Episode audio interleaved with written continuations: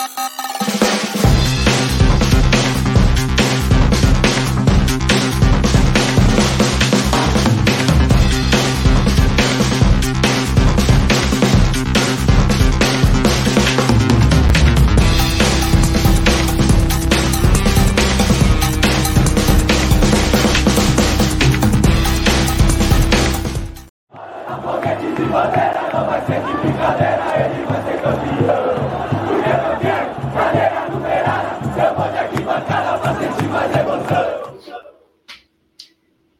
Do Arquibancada Tricolor, terminou agora há pouco aí no Morumbi, São Paulo e Juventude 0 a 0 em casa. É, mais um resultado frustrante aí, né? São Paulo aí tentando se recuperar no Campeonato Brasileiro, fazendo uma partida que, assim, a gente fica até um pouco na dúvida de dizer que foi péssima, no sentido do São Paulo ainda ter tentado criar alguma coisa, mas péssima no sentido de não saber concluir, né? Hoje até o Caleri não estava bem, não, não, aproveitou as chances, poucas também, né, que foram atuações ruins de alguns jogadores, né, como mais uma vez Rigoni, Luciano, Éder, os mesmos de sempre, né, que tem chances e chances uma atrás da outra e não apresentam nada. É, falta de criatividade no meio de campo, principalmente, onde o São Paulo abusou muito de cruzamentos, é, jogadas pelas laterais insistindo demais ali com, com o Wellington de um lado, em alguns lances até o Igor Vinícius indo bem, mas muito pouco, né? Muito pouco criativo o time. E, e assim, muita coisa para a gente comentar, né? Infelizmente, aí mais uma frustração gigante para o torcedor São Paulino. É, torcida que mais uma vez compareceu e se frustrou aí com um time que não tem criatividade. São Paulo já despencando lá para o oitavo lugar né, da, da tabela, se eu não estou enganado. E nada, né? Não, não, tem, não tem quem que você fale assim, putz, dá para mudar o jogo fazendo isso, aquilo, tá? É, você vê que até as alterações do Rogério não foram tão ruins no sentido assim de tentar mudar o time. Claro que tem culpa dele também, no sentido do time aí não é, apresentar mais jogadas, mais variações, mas como sempre falo também, tem muito aí de jogadores também que não conseguem apresentar nada, que são muito limitados. Por exemplo, você pega alguns lances ali, o Igor Gomes, ele pega a bola, ele tem que dar aquela girada para trás, ele hesita, né, ao invés de bater pro gol, na hora de bater pro gol, não bate, aí na hora que é para passar, chuta. O Léo que é carimbado, né, a bola sobra pro Léo, ele sempre vai tocar a bola pro Wellington, sempre, né? E quando alguém bloqueia isso, ele toca para trás. Então você tem muito jogador limitado né, nesse elenco, não é novidade.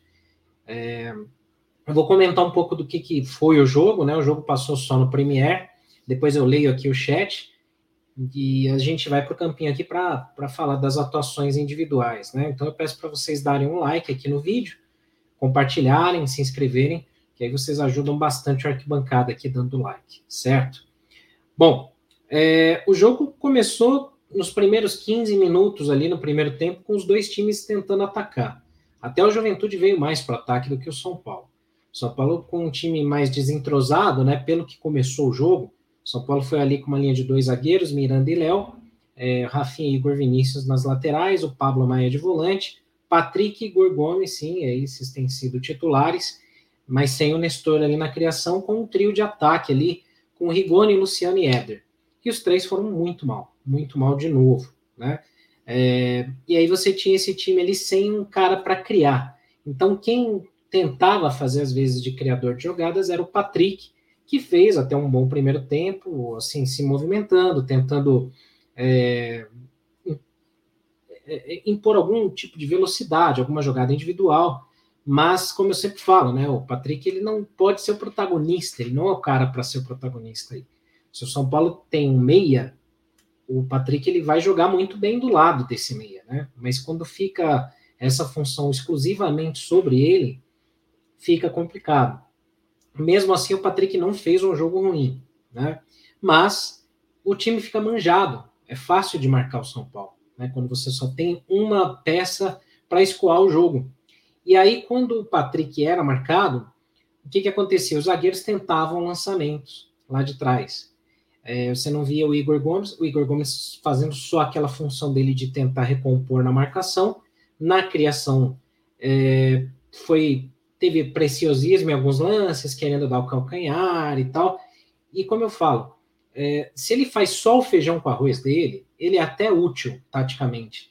Mas quando ele tenta é, fazer algo a mais, aí já está acima da capacidade do Igor, e aí já complica. E aí você no ataque, você tinha três caras ali que eram três fantasmas. É, o Éder foi uma opção é, totalmente errada no sentido de cruzamentos, né? Porque o Éder só pegava na bola quando os caras faziam cruzamentos na área e o Éder que ia cabecear. E o Éder tem, talvez, é mais baixo que eu, né? Na, na estatura. Então ele não pode ser a opção que vai cabecear lá no meio dos zagueiros. E ainda assim ele ainda tentou, ganhou alguns lances lá, quase fez um gol de cabeça. O Luciano, que era para estar tá lá, não fez isso. O Luciano tentou recuar para puxar jogo ali, e ele teve quatro chances no jogo inteiro, onde ele recebeu livre essa bola e foi fominha. Em vez dele tocar, teve um lance no primeiro tempo que ele poderia ter tocado para o Éder, não tocou, tentou chutar, chutou mal. No lance seguinte, ele poderia ter tocado de novo para o Éder, não tocou, tentou chutar, na sequência São Paulo teve uma falta. Depois teve outro lance parecido que ele chutou também de qualquer jeito, de muito longe. E no segundo tempo, quando ele chuta de novo, onde ele poderia ter tocado ali para o Rigoni. Né? Então, Luciano estava muito fominha, muito afobado, é, extremamente ali é, é, prejudicial ao ataque do São Paulo. E na outra ponta, você tinha o Rigoni, que é aquilo. Erra tudo que tenta, vai tentar algum lance, vai acertar um ou outro, mas muito longe do Rigoni que chegou para o São Paulo. Então, inexplicável como o Rigoni recebe tantas chances. É, eu comentei no Twitter isso e alguns torcedores ficaram com raiva, alguns leitores ficaram com raiva, é, porque a gente até já sabe, né? O cara que defende muito o Rigoni hoje, não estou falando do caráter dele, não é nada disso, estou falando taticamente, tecnicamente. O cara que defende muito o Rigoni é fã, não tem explicação para você defender o Rigoni e ter tantas chances assim e não apresentar nada. O Rigoni hoje atuou como ponta esquerda, como segundo atacante, teve funções no meio de campo ali, meio atacante, nenhuma ele rendeu, nenhuma, né? É, e aí, em algum momento, a, a, torcida nas redes sociais, eu sou um deles, pede chance para a gente pelo menos ver como que é o André Anderson nesse time. E o Rogério coloca ele aos 34, 35 do segundo tempo. É, muito pouco tempo, né? Mas daqui a pouco eu falo dele. Então, esse time no primeiro tempo do São Paulo não rendeu nada. O São Paulo tentou cruzamentos, tentou lances, é, tentou chegar de qualquer jeito, aos trancos e barrancos e tal, mas sem criação de jogadas, abusando muito de cruzamentos. E aí não deu nada certo, fomos para intervalo em 0 a 0 né? Na volta do segundo tempo, o Rogério mudou um pouco o esquema do time, colocando de novo três zagueiros. Então ele tira ali o, o, o ele coloca o, o, Diego Costa, né, na, na, defesa, ele coloca o Caleri no ataque e coloca o Rodrigo Nestor no meio, para tentar dar uma chacoalhada, uma mexida no time. Eu achei que ele foi foi boa a ideia, né?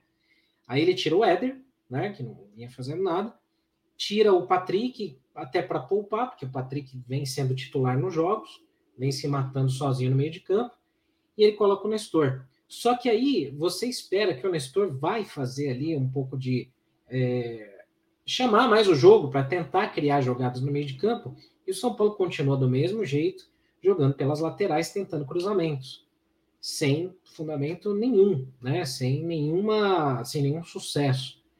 No decorrer do jogo, ele tirou Rafinha, coloca o Igor Vinícius, Rafinha também que foi bem mediano, mais uma vez, é, não, não apoia o ataque e ainda foi displicente em alguns lances na defesa. Aí, com o time no 3-5-2, o São Paulo dominou mais o jogo, dominou mais a posse de bola. Mas é um time que não consegue criar, porque justamente depende de um meia. E o São Paulo não tem esse meia hoje. Nestor numa fase muito ruim. Não vem jogando bem, não consegue criar, não consegue agregar nada e o São Paulo tentando ali de novo, sempre dependendo sempre das subidas dos alas. O Wellington apoiando mais, na direita ali o Igor, o Igor Vinícius apoiando um pouco mais. mas ainda assim o Juventude totalmente retrancado não dava chances para o São Paulo. O, o, aí teve um lance que a bola é desviada ali no escanteio e tal, a bola sobra no pé do Miranda, dentro da pequena área, com o goleiro caído, e o Miranda conseguiu errar. Foi a chance mais clara de gol, talvez, do ano, né, São Paulo. E o Miranda errou. O Miranda errou, gol que faz muita falta para o São Paulo, né? Naquele momento do jogo, e aí no placar final também, era um gol que poderia acender o time do São Paulo. O São Paulo poderia dar uma tranquilizada um pouco mais, o Juventude tentar sair para o jogo, o São Paulo ganhar mais espaços. Mas o Miranda falhou ali, é, ele que não fez uma partida ruim defensivamente, mas aí perde esse gol, que era importantíssimo aí para o São Paulo, né? Infelizmente. E aí, até o final do jogo, foi aquele bumba meu boi, tentar cruzamento, tentar jogada de qualquer jeito e tal, é, sem muita organização tática até então. Aos 35, o Rogério coloca o André Anderson, tira o Rigoni, né? O Rigoni tinha virado uma bola muito ruim naquele momento, mas de novo eu falo, né? É, com muito pouco tempo de jogo para o André Anderson. Então eu acho que assim, da mesma forma que o Rigoni tem chances em todos os jogos, o Éder tem, teve dezenas de chances, o Luciano teve dezenas de chances. É, os únicos motivos que me fazem pensar que o André Anderson, que eu não acho craque, não acho craque, mas quero ver ele em campo com mais tempo para ver se ele pode ser útil, né? Os únicos motivos que me fazem pensar que ele não entra é porque ou tem alguma questão física, não acho que é isso. Pode ser uma questão disciplinar, que eu também acho que não é isso, mas tem a ver com essa terceira causa, na minha opinião, junto com um amigo meu, Léo Souza, que comentou isso no, no grupo de WhatsApp nosso. É, o Rogério pegou birra ele pegou birra do André Anderson porque ele falou: ah, o André Anderson não cumpre as funções táticas defensivas que eu peço. Beleza. Da mesma forma que o Rogério Senna teve birra do Gabriel Neves. E não colocava o Gabriel Neves para jogo, ou colocava na função errada, primeiro volante e tal. Quando o Gabriel Neves começou a atuar no meio de campo junto com mais alguém, exceção do último jogo, que ele jogou como volante sozinho, foi muito bem, né? Mas quando o Gabriel Neves foi colocado no time junto com outro volante, o futebol dele cresceu, porque ele é segundo volante, não é primeiro volante marcador, né? E ainda assim ele fez essa função bem contra o Palmeiras. É, então, da mesma forma que o Rogério pegou birra do, do Gabriel Neves, e o Gabriel Neves ia ser vendido, lembra? Ia ser dispensado. São Paulo ia é, dispensar o Gabriel Neves para ser acertado lá com o Independiente da Argentina. Da mesma forma é o André Anderson. O Rogério pegou birra, porque no jogo contra o Ceará ele não cumpriu as funções táticas que o Rogério queria, sacou o André Anderson do intervalo contra o Ceará e nunca mais ele entrou. Ele entrou faltando dois minutos contra o Botafogo e depois outro jogo lá faltando cinco. É muito pouco. Então eu acho que assim, não dá para você avaliar, é muito difícil falar, como alguns falam, ah, mas o André Anderson não, não vai resolver nada. Não sei, não sei. Não vi ele jogar, né? Deixa ver, deixa a gente ver ele jogar. Hoje, em dois minutos, ele deu um chute a gol e veio, fez uma enfiada de bola para acho que para o Wellington ou para o Nestor. Vamos ver, vamos testar o cara mais tempo, né? É, eu prefiro tentar ver o André Anderson mais tempo em jogo, tendo mais chances, do que ver o Luciano, que eu já estou cansado de ver errar, sendo fominha, do que ver o Rigoni, que eu sei que não vai fazer nada no jogo do que ver o Éder que ele vai ficar jogado lá no meio dos dois zagueiros brigando com os caras, que nem é tanto culpa dele, mas não vai agregar nada. Então o Rogério tem que parar com essa birra, né? Se o cara não fez a opção tática dele, o Rigoni faz. O Luciano tem feito? Não me parece que faz, né? Então é, é muito contraditório essa essa muito contraditória essa posição do Rogério. Né?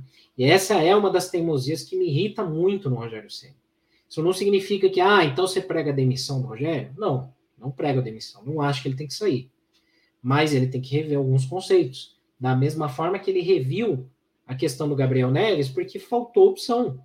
Porque o Andrés Colorado está contundido, que o Luan só volta ano que vem, e porque o Pablo Maia não estava bem. Então ele foi obrigado a colocar o Gabriel Neves. E deu certo.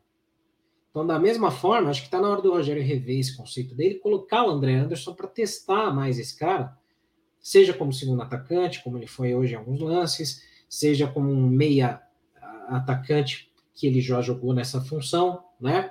E dizem, dizem, né, que foi o próprio Rogério que indicou o nome do André Anderson. Aí chega aqui não usa, com esse pretexto de que ah, o cara não cumpre funções táticas. O Rigoni não vem cumprindo. O Luciano não vem jogando para o time. O Luciano está preocupado com ele, com ele é, atingir as marcas dele para ele voltar a ficar de, de bem, em paz com a torcida. Os quatro lances que o Luciano hoje foi fominha prejudicaram o ataque do São Paulo. Eu acho que o Rogério deveria ter sacado o Luciano já naquele no momento do segundo ou do terceiro lance que ele começou a, a fazer isso, né? Então, se o cara está mais preocupado com ele, com marcas pessoais, e essa crítica foi a mesma que eu fiz no Caleri naquele lance do pênalti perdido lá, no, lá longe, né? Especificamente naquele momento.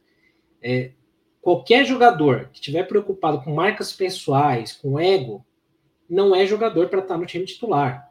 O cara tem que repensar o que, que ele está fazendo. Né? E o Luciano ele está no momento de pegar um bom banco aí para ele repensar o que, que ele quer no São Paulo. Né?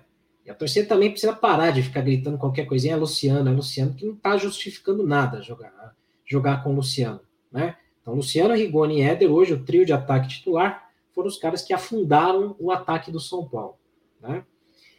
Enfim, o jogo foi muito assim nesse sentido. É, se você olhar bem, o São Paulo dominou a posse de bola, mas não soube o que fazer com ela, não teve criatividade, faltou capricho na conclusão, abusou de cruzamentos. É, não foi um bom dia de alguns jogadores também.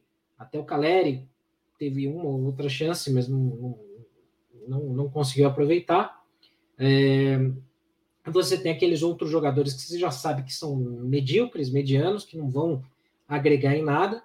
E o São Paulo mostra mais uma vez que, assim, realmente a falta de ter jogadores, pelo menos nota 6 ou 7 no elenco, faz muita, muita falta. É um time que tem muitos jogadores medianos, muitos jogadores medíocres no nível técnico, é, não pode aspirar ir muito longe. Então, realmente, é, o São Paulo peca, e aí, num campeonato como esse, que você não pode perder pontos em casa, São Paulo, de novo, empata aí com Lanterna, já tinha empatado com Fortaleza fora de casa, todo mundo ganha do Fortaleza, mas o São Paulo não é todo mundo. De novo, aí perde para o Botafogo, fora de casa também, reabilitando os caras momentaneamente. E o São Paulo vai lá e perde dois pontos para o Juventude. Fora os erros de arbitragem de outros jogos, né, que pelo menos uns seis pontos do São Paulo foram tomados em erros de arbitragem, é, você tem o São Paulo jogando no lixo muitos desses pontos. Isso vai fazer muita falta no final. Porque se o São Paulo não acordar, se o São Paulo tiver Deus o livre guarde, bater na madeira aqui, ó. Se Deus, Deus o livre guarde, ou se o São Paulo tiver uma contusão de um Caleri, de um Gabriel Neves, é, de um zagueiro, ferrou completamente. Ferrou completamente. São Paulo não tem elenco para repor esses caras. E aí o São Paulo vai brigar no Z4, sim. Vai brigar ali, porque já tá, tá ali, né? Tá perto. São Paulo vai despencando rodada a rodada, né? Até há pouco tempo a gente estava brigando ali ainda pela ponta, né? Para ficar entre os líderes.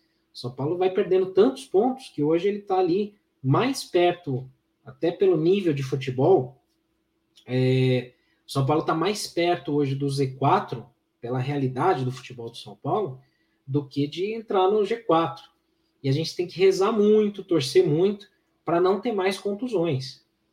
De verdade, se o São Paulo perder um zagueiro aí, ferrou completamente. Se o São Paulo perder o Caleri, o São Paulo tá ferrado. Né? Se o São Paulo perder o volante, que é o Gabriel Neves, nós estamos lascados, porque aí o Pablo Maia ele não vai dar conta. Ele, ele sentiu. É, é um moleque jovem, subiu ontem. É normal, vai oscilar.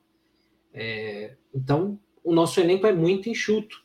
E os caras que chegaram com alguma com algum peso ali para tentar resolver, até agora não, né, não, não aparecem ou sumiram, né? Nicão, camisa 10, né? Investimento pesado. Cara, a gente está em junho, Até antes da contusão, ele não tinha entrado em forma ainda. É, o Patrick é um cara esforçado, eu sempre falei aqui. Tenho mais esperança no Patrick do que no Nicão. Patrick vem atuando bem, né? Vem atuando bem. Agora, você tem muitos jogadores oscilando demais para baixo, né? Rodrigo Nestor, Igor Gomes, não dá nem para dizer que oscila, porque ele mantém uma certa regularidade ali, às vezes tem alguns lampejos, mas é um jogador que não vai agregar tanto, né? E, e, os, e os três atacantes de hoje, né? O trio Luciano, Rigoni e Éder passou da hora de, de não terem mais chances por um tempo, né? É, especialmente o Luciano, especialmente o Rigoni.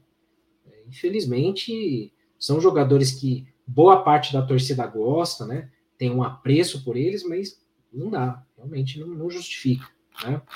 Bom, vou ler aqui o chat, né? A gente vai ler aqui as mensagens. Não vou embora, porque daqui a pouquinho a gente coloca aqui no, no, na tela o nosso campo aqui, ó, para a gente poder avaliar as atuações de cada um. Então, vamos lá que eu vou colocar aqui as mensagens na tela e vocês deixem um like aqui para ajudar a gente, viu? Vão ajudando aqui, porque a gente vai conseguindo alcançar mais audiência, né? Mais São Paulinos vão conhecendo aqui. E aqui a gente não lê só o superchat, não, a gente lê todas as mensagens possíveis, certo? Como a do Marcos Cardoso, né? Que ele fala aqui que é impressionante a falta de criatividade do time do São Paulo e a falta de vontade e displicência do Rigoni em cada escanteio batido, era de irritar, né? O Jorge Carlos manda aqui que infelizmente não vencemos. O Delírio de Amorim, o nome dele. Boa, bom nome. Boa noite. O Haroldo, ele manda aqui, ó, 16 escanteios contra um. Eu gostei do jogo hoje. Não dá para dizer que assim o São Paulo fez uma péssima partida, porque o São Paulo dominou o jogo. Mas foi São Paulo sofreu muito com a falta de criatividade, né? Com a falta de conclusões chutou muito pouco, poderia ter chutado em alguns momentos, nos momentos que poderia trabalhar melhor, você teve chutes ali despretensiosos, de muito longe, que jogavam a jogada no lixo, né? Então, faltou um pouco mais de capricho ali, um pouco mais de, de pés no chão ali na hora de finalizar. E aí o time deixou a desejar. O Nerd Conservador fala aqui, ó. O Rogério fez tudo o que estava ao alcance dele, chegou a colocar o trio de ataque. Para mim é o trio de ataque ideal: Caleri, Luciano e Rigoni. Eu não acho que o Rogério foi mal hoje no sentido das. no que se refere aí às substituições, a armação do time, eu acho que não foi. Não, não, não dá para é, culpar o Rogério. Eu acho que falta qualidade, né? Falta qualidade. É, não dá para se dizer, ah, pô, o Rogério retrancou o time. Não, ele, ele mudou taticamente o time do primeiro para o segundo tempo, colocou todas as opções que poderiam ser usadas no jogo e os jogadores não corresponderam, né? Concordo com você. O Ricardo Barati, boa noite. Hoje não foi nosso dia, muito ruim. Os piores do jogo foram Rigoni e Luciano, muito abaixo. O Davi tá mandando um abraço. Um abração aí pro Davi, sempre acompanhando as nossas lives aí. Um, um abraço para você, Davi e para o Ricardo também. O Gabriel Conrado, ele fala que César é o nosso pesadelo. Que isso, o cara fez 10 ou mais defesas, tô até com o pesadelo dele.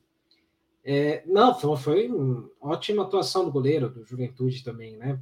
Mas o São Paulo, alguns dos chutes, com exceção daquele do Nestor, que foi muito bom.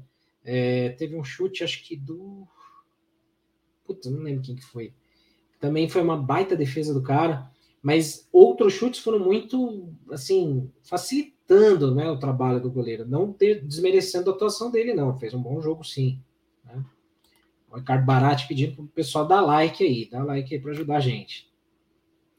Jaziel fala: algum jogador do São Paulo sabe driblar? Sabe driblar? Difícil. O Haroldo fala que o Nestor foi muito bem. Muito bem, eu acho que foi exagero aí, Haroldo. Não foi muito bem, não. Ele foi razoável para bom, de razoável para bom. É, acho que quando o Rodrigo Nestor é colocado nesse jogo, é com a ideia de articular melhor o meio de campo e tal, e ele não soube fazer isso muito bem. Ele vem oscilando nos jogos aí. Os últimos jogos ele não vem jogando muito bem, né? Acho que foi contra o Palmeiras que ele jogou um pouquinho melhor, mas é, ele não vem atuando no nível que ele já atuou antes, sabe? É, que mais aqui? O Ricardo Baratti fala que acho que só o, Jandrei sabe driblar. É, contra o Corinthians não, né? Lembra? No Paulista. A vantagem de ter o mando de campo é quando o time se impõe, pressiona, dribla. São Paulo iguala qualquer jogo para jogar assim, lento e previsível. Realmente. A transição estava né, muito lenta em algum momento. No segundo tempo melhorou mais. Mas no primeiro foi horrível. Né? O Joel fala que até o time infantil ganhava do Juventude. O Marcos fala que o jogo foi jogo com muito poucas oportunidades. As melhores foram do Luciano, que se não tivesse desesperado para fazer gol, teria feito algo melhor. Foi fominha. Foi fominha. O Haroldo fala que o Patrick jogou muito novamente na ponta esquerda. Gostei do Patrick. O JR Duran fala 10 anos passando esse mesmo tipo de raiva. Pois é. E aí, só um parêntese, que eu não vou me alongar nisso, mas assim, aquilo que eu falei nas últimas lives, e falo sempre aqui, né? 10 anos de má gestão, que afunda o clube em dívidas, que contrata jogadores medianos, que só sabe trocar de técnico, e é isso que reflete no campo, né? Jogadores que não conseguem mudar um jogo. É, o Marcelo Godoy manda aqui, boa noite, Cena. Nem o Jasper Girai ajuda esse futebolzinho feio do São Paulo. Nada. Ricardo Barati fala aqui, estão falando em alguns sites que o São Paulo está negociando com o Claudinho. O que, que você sabe sobre esse assunto? Na verdade, na verdade, Ricardo, o São Paulo teve interesse no Claudinho porque tem uma regra lá da FIFA que pode permite com que o jogador possa se desvincular para acertar contra o clube lá devido à guerra, né? Mas o São Paulo teve, mostrou interesse, mas não, não chegou nem a negociar, né? Tem outros times na parada. É tipo, eu sempre vou usar esse exemplo, né? Que me perdoe lá o Diogo Nogueira, mas assim, eu tenho interesse na Paola Oliveira, posso mandar mensagens para ela no Instagram, agora ela responder e ela vir falar que vem para São Paulo jantar comigo, aí é bem diferente, né? Então é mais ou menos essa situação aí do São Paulo com o Claudinho. Interesse tem, mas difícil. É, Jaziel fala aqui, ó, meio campista que não sabe chutar a bola de fora da área deveria procurar outra posição.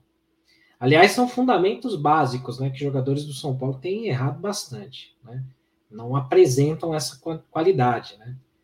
A Marta fala aqui, ó, perdemos quatro pontos para a Juventude de Fortaleza, os dois lanternas. Exatamente o que eu tinha comentado também.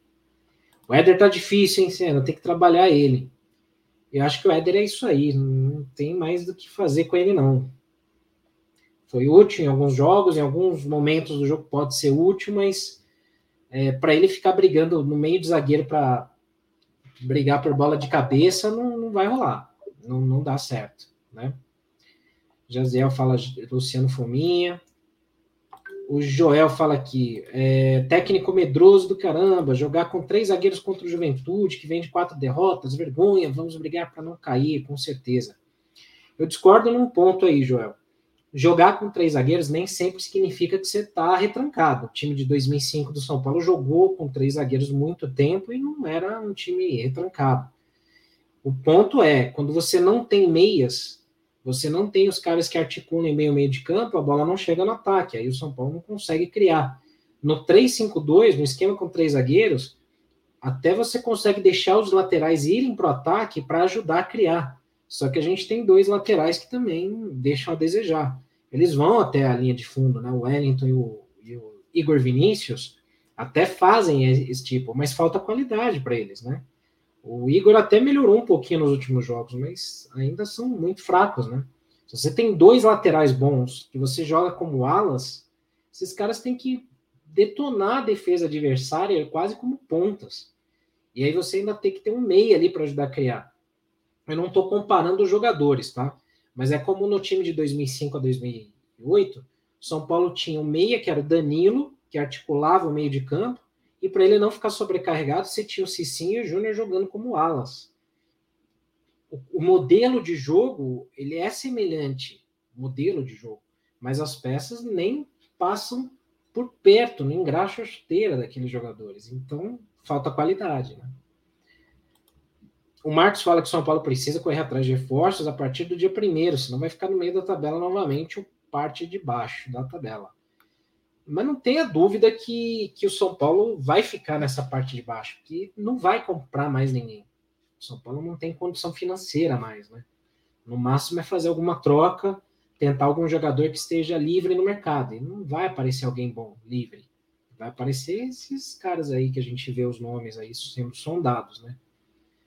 O Jaziel fala exatamente o que eu comentei, né? Três zagueiros não significa retranca. É, que mais aqui? Vamos ver mais mensagens. O De Assis fala que até que o Rogério se virou bem hoje no 4-4-2, com tantos desfalques, é o que temos por um momento. Corre sério risco de sermos eliminados na Copa do Brasil e Sul-Americana. E o Rogério cair. Aí eu não sei se piora ou melhora. O Mauro manda aqui, ó. O Rigoni erra tudo, o Éder é nulo, o Igor Gomes e Nestor nunca seriam titulares de um bom time. Mas o nosso time é fraco. É o que a gente fala das peças, né? Nada explica 77 minutos do Rigoni em campo. Poderia ter voltado no intervalo com o André Anderson. Em 15 minutos, o cara tentou fazer mais do que o Éder, Rigoni, Léo e Rafinha. Comenta o Marcos. É, que mais aqui? O De Assis fala que São Paulo dorme no mercado, né? Por exemplo, como o Goiás traz o Pedro Raul, Fortaleza leva o David do Vitória, ponta promissor. Se não temos opções, porque dormimos também fora de campo, isso acontece desde 2009, né? Faz tempo, né? Faz tempo. É, vamos ver aqui. O Jaziel fala que o Ceni está certo em dar preferência no Brasileirão. Ele sabe que se bobear o São Paulo cai. Exato. Só que essa preferência hoje não está dando muito certo, né? É, que mais aqui? Vamos ver aqui. O Mauro fala, Ricardo, concordo plenamente com a sua análise de Igone, André Anderson, Luciano e Rogério. Valeu. Eu acho que muita gente concorda, porque todo mundo está pensando igual, né? O Jaziel já discorda. Ele acha que essa história de que o Ceni criou birra com, birra com o Gabriel é conversa. Quantas vezes ele jogou na Sul-Americana e os torcedores disseram que ele não joga nada? Então, mas o Gabriel jogou a Sul-Americana quando o São Paulo estava na primeira fase jogando só com reservas e o Gabriel estava sendo colocado como primeiro volante sozinho. Ele não é primeiro volante e por isso que ele vai mal. Contra o Palmeiras ele jogou como único volante, foi bem. Me surpreendeu muito ele jogar como primeiro volante e jogar bem. Foi o melhor em campo, mas ele não é primeiro volante, ele é segundo volante, ele tem que jogar com outro volante. Se ele ficar sozinho para marcar o meio de campo, não vai dar certo.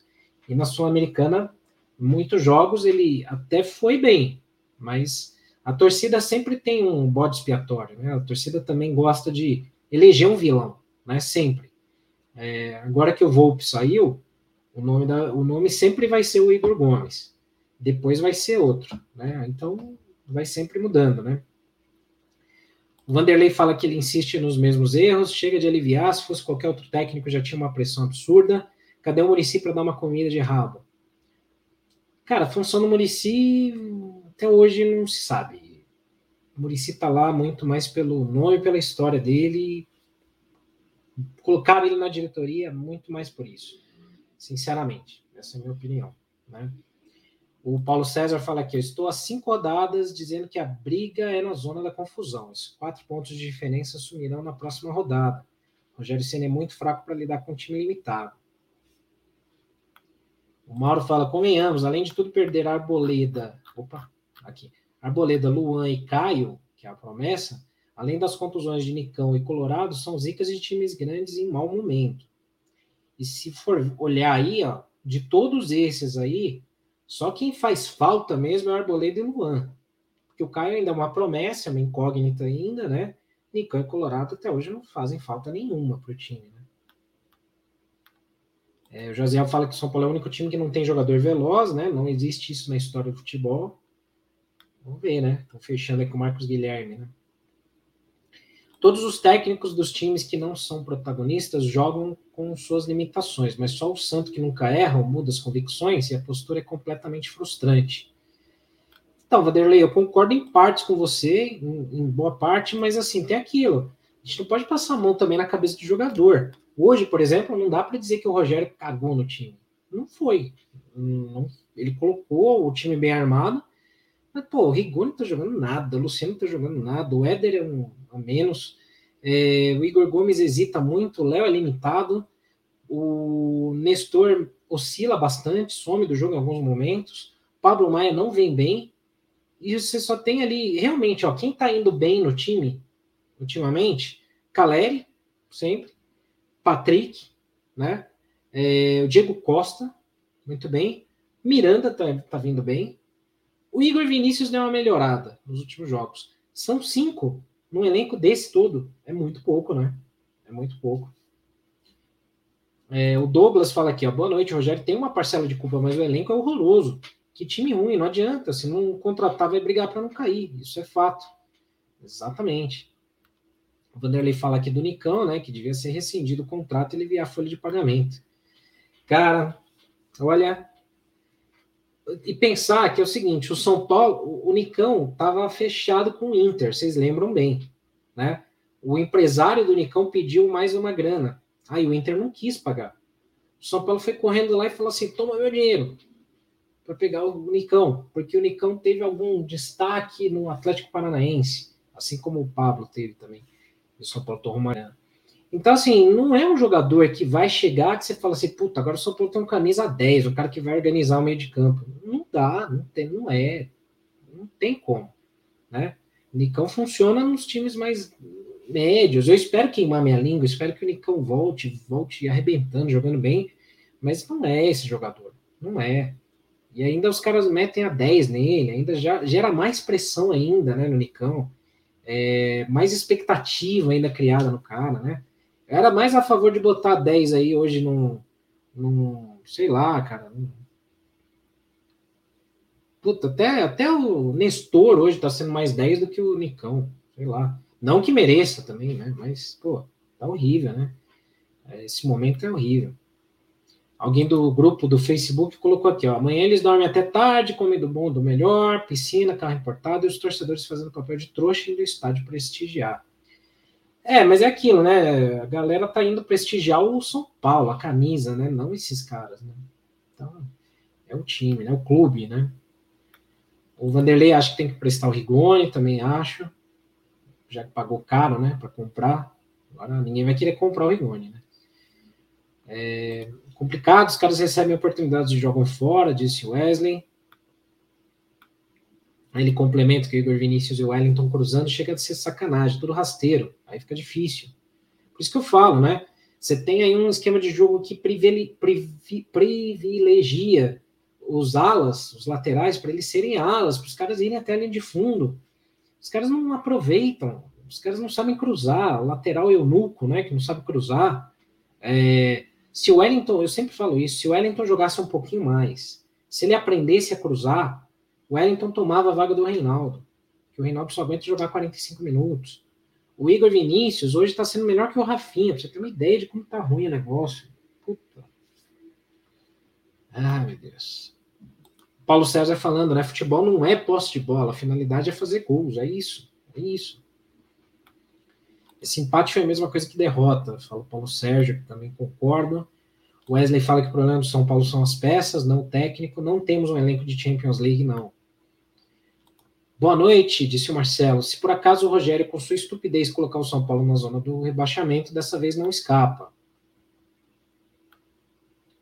É, que mais aqui? Vamos limpar, fazer a faxina aqui, que tem uns manés aqui. Um time que não tem meia, não tem armação. As jogadas é só chutão e contar com o Caleri. Jogada manjada, os adversários já viram isso. O Caleri, se não tiver com quem jogar, vai ser anulado todo o jogo. É isso aí. É, infelizmente, né? O Mauro manda aqui, eu peço também para vocês likes, likes, likes. Enchem de likes aí, me ajudem, ajudem a gente aí a chegar mais gente.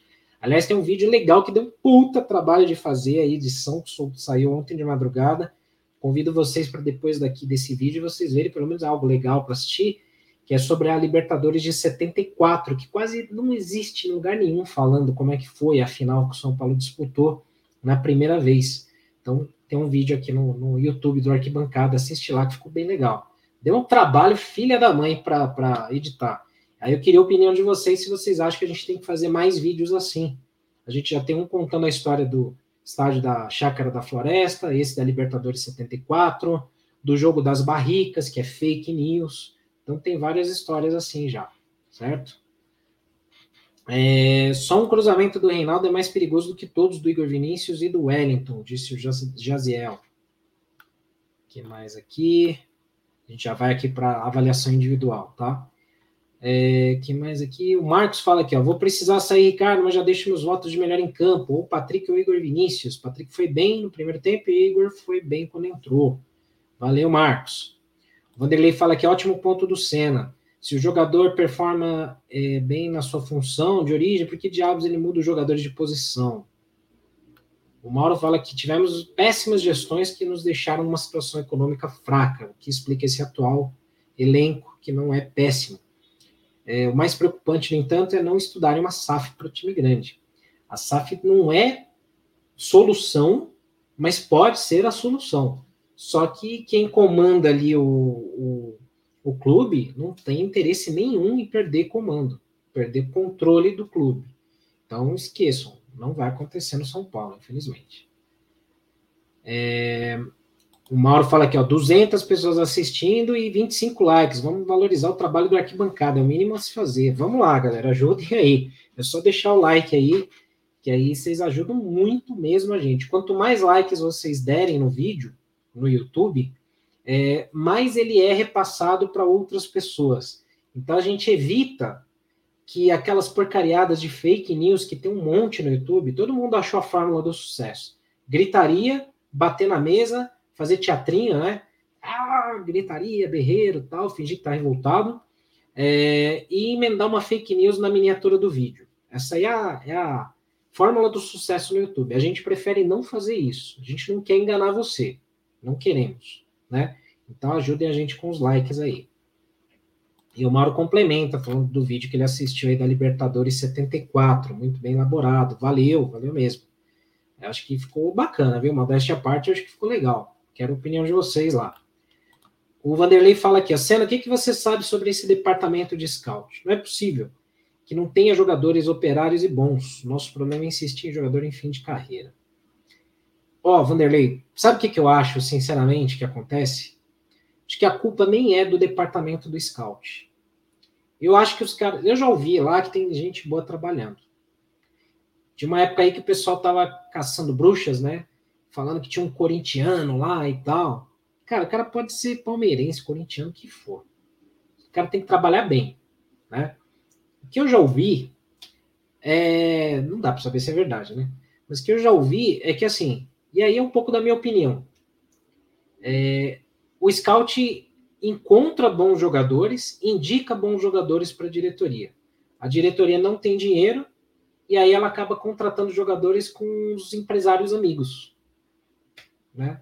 E aí você vê vários empresários, alguns até que não deveriam mais, nunca mais passar na frente do, do, do Morumbi ou de Cotia, tendo trânsito livre, e trazem os seus jogadores né, para desovar no São Paulo. Então, o São Paulo traz um jogador daquele empresário, tem que trazer mais três, né? Porque o cara tem que desovar em algum lugar e o São Paulo é o bobo da história, né? Então já ouvi muito essa, essa história e eu não duvido que seja verdade. Então eu acho que assim, o scout do São Paulo, eu acho que até funciona, viu? Mas é, a diretoria acaba não conseguindo trazer esses nomes, né? Vou dizer não conseguindo, para não dizer outra coisa. Enfim. O Nerd Conservador fala aqui, ó, o Rogério Senna tem razão. Sem pontas velozes, fica muito difícil ganhar jogos de adversários que jogam retrancados. Isso também é, é uma verdade. Né? O São Paulo não tem opção de velocidade no elenco. Né? Então fica difícil. Você pega um jogo como hoje, aí, que os caras meteram um ônibus dentro do gol, da área. Putz, não dá, cara. Você tem que ter uns caras para tentar um drible, tentar uma velocidade. Por isso que eu estou enchendo tanto o saco aqui, falando do André Anderson, que eu queria ver se ele faz isso. O Toró já sei que é ruim, né? O Rigoni eu sei que já não funciona para mais nada. O Luciano eu sei que é fuminha. Mas eu queria ver se esse André Anderson pode fazer isso. De repente o cara tá aí, pode fazer um bom jogo e não usa. Né? Então, sei lá. Vamos aqui para o nosso campinho, vamos fazer aqui a, a avaliação do elenco. Aí a gente é, escolhe aqui os melhores, os melhores, né? Não teve melhor, assim, né? Mas a gente faz a avaliação do time, né? Bom, vamos lá. Jandrei, ah, ah, só para explicar para quem é novo aqui, para quem não, não, não, conhece, né? Deixa o like aí. A gente pega aqui o, o elenco e a gente coloca essas setas aqui para dizer se o cara foi ótimo, bom, regular, ruim ou péssimo. Assim como você, quando jogava o Winning Eleven no videogame, e você tinha lá a escalação e tinha as setinhas do cara para ver se o cara estava bom, se o cara estava mal tal. É mais ou menos o que a gente faz aqui, beleza? Então eu vou colocar o que, que alguns comentários, o que, que eu achei, e a galera no chat aqui comenta se concorda ou não. E aí, se for o caso, a maioria aqui sempre vence. A gente muda. Sei lá, de repente eu coloquei assim, pô, o Rigoni foi o melhor em campo. Mas jamais ia falar isso, porque era uma asneira gigante falar isso, né? Mas se eu falar alguma coisa aqui que vocês não concordarem, vocês vão lá no chat e falam, não, Rigoni não. Aí a maioria desce o cacete aqui, a gente põe a seta que vocês acharem adequado, beleza? Então vamos lá. É, o Jandrei. Jandrei foi nada exigido, né? Não trabalhou, ele praticamente só assistiu o jogo. Teve um lance só no primeiro tempo ali que levou algum perigo do Juventude, né? Então não tem como colocar ali uma seta maior para ele de boa atuação ou de péssima atuação, porque ele não foi exigido, né? A bola não, não chegou nele, né? É, o Miranda, putz, cara, o Miranda ele foi muito bem, foi no limite ali num lance que a gente até postou no nosso Instagram, é, que a galera pediu pênalti, né? Deixa eu até pôr aqui, ó. Deixa eu pôr aqui. A gente colocou no nosso Instagram, tentaram derrubar o vídeo, mas não é nem vídeo, é um GIF, né? Esse lance aqui, ó. Miranda vai lá no primeiro tempo, ele dá um carrinho ali, ele toca na bola primeiro, né? E aí a perna de trás encosta até de leve fora da área, no jogador do Juventude, né? No, no, no impacto, o juiz não deu nada. Eu achei que tá certo, não foi, não foi falta, não, não foi muito menos pênalti, né? Foi fora da área. E a galera do Juventude chiou, gritou bastante. Os torcedores de outros clubes é, no Twitter falaram que o São Paulo ganhou, é, foi beneficiado, mas está na cara aí, foi fora da área. Se foi falta, foi fora da área, mas nem falta eu não achei que foi aí. Então o Miranda foi bem defensivamente no, no, no jogo, né? Só que ele perde o gol da vitória, né? Miranda dentro da pequena área sozinho, cara, ele não pode perder aquele gol. E, pô, ele tava livre ali, conseguiu errar, e uma pena ali, então acho que eu fico um pouco na dúvida aqui, viu? É, se coloca essa seta regular aqui para o Miranda ou positiva, né? Que, putz, teve esse lance aí do, do gol que pesou bastante, né? Vou deixar por enquanto essa aqui, aí vocês comentam se vocês concordam ou não, tá? O Léo, do outro lado, era. Ah, mano. O Léo, eu acho assim, defensivamente ele não prejudicou, porque o Juventude não chegou. O Juventude não tentou nada. Só que o Léo, cara, ele é muito limitado, né? Ele só faz a mesma coisa. Ou ele vai tocar para o Wellington, ou para o Reinaldo, para o lateral esquerdo da vez. O Léo ele faz isso aqui: ele vai até o meio de campo, aí ele toca para o lado. Só, só isso.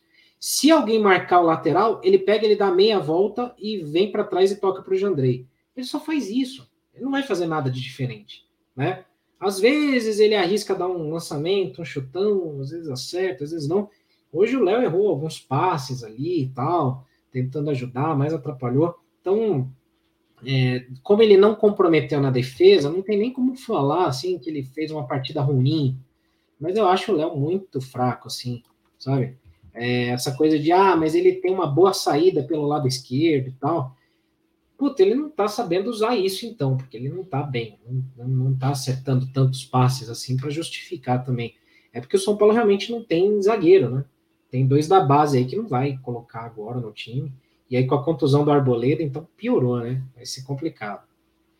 O Rafinha, putz, o Rafinha também bem feijão com arroz, viu? Não vou dizer que ele foi mal demais, mas é, o Rafinha é muito burocrático, ele não aguenta mais ir pro ataque, é, tenta alguns lances, foi até displicente um ou outro, mas bem normal também, um lateral que assim não cheira e não fede, né? Então acaba não sendo muito útil para o time. Não é um cara desagregador, é um cara, parece um cara bacana, um cara que é, tá ali importante para o elenco e tal, mas no, no, time, assim, no jogo, cara, ele não tá agregando muito, não, né? Então, normal. O Wellington eu achei que foi melhor um pouco, até no, no segundo tempo ele foi um pouco melhor, porque o esquema de jogo também é, privilegiou os alas, né? Então, quando o Rogério coloca três zagueiras, ele libera os alas para subir. Aí o Wellington vai mais para ataque. mas o Wellington erra muito cruzamento, erra muito passe às vezes. É, então também fica difícil a gente colocar uma nota maior para o Wellington. O Wellington que fez bons jogos no Paulista, não sei, se perdeu um pouco aí também, né? Não está muito bem, não. É, no meio de campo, o Pablo Maia também fez um jogo médio, né? Não fez nada demais assim no time, não prejudicou. Roubou alguns lances, tentou alguns passes, mas também não, não, não fez assim uma partida que chamasse atenção de nenhuma forma. O Juventude até tentou em algum momento se crescer ali no meio de campo e tal. Não foi, não foi mal Pablo Maia, mas nada demais também, né? da mesma forma que o time. É, Patrick, Patrick eu acho que ele foi bem. Patrick eu acho que foi bem. É, acho que dentro do que o time jogou, ele foi um dos melhores, né? Mais uma vez. É, não, não é aquela coisa de, ah, puta, o craque é o melhor. Não, não é um craque. Mas dentro do que o time apresentou, ele, ele foi bem. Foi bem. Né? Então, Patrick é, foi substituído no, no, no, no intervalo até para ser poupado para o jogo aí da Sul-Americana no meio de semana, né?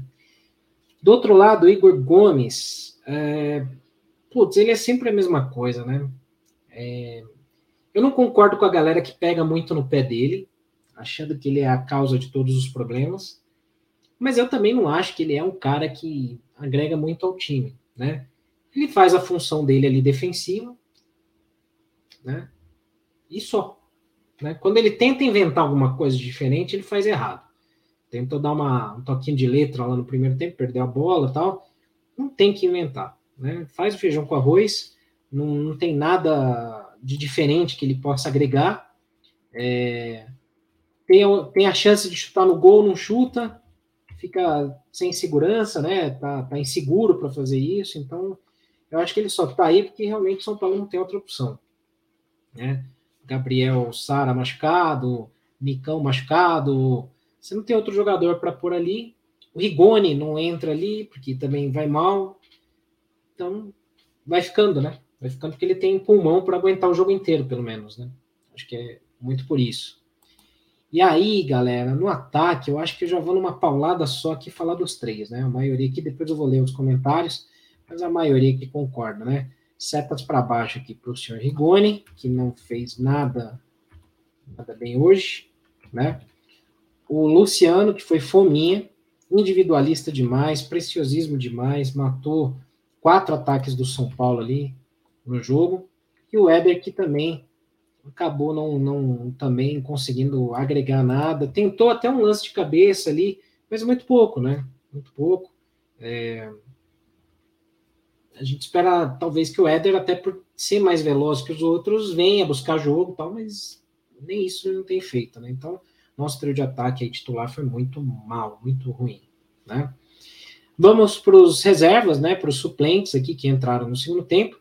Deixa o like aí, galera. Vou encher o saco agora, vou ficar igual mendigo de like aqui, pedindo mesmo. Deixa o like aí para ajudar a gente. Vocês não têm ideia, noção do quanto que vocês ajudam a gente aí. Falta quatro likes para 100 no nosso YouTube. Então ajuda a gente aí. Só quatro, só mais quatro já dá 100 likes aí. Então ajudem aí, vocês que estão assistindo aí, que ainda não deram like, é só dar um like aí rapidinho. Bom, Rodrigo Nestor entrou no segundo tempo para dar um pouco mais de mobilidade ao meio de campo. Não, não conseguiu fazer isso bem. É, não manteve o nível do Patrick, não fez uma partida péssima, ruim, nada do tipo, mas faltou articular mais, né, o time no meio de campo. É, tentou dois chutes, teve duas chances, bateu muito colocado, né? Podia ter enfiado a bomba no gol. Acho que o Nestor foi médio, foi regular. Não, não dá para a gente colocar uma.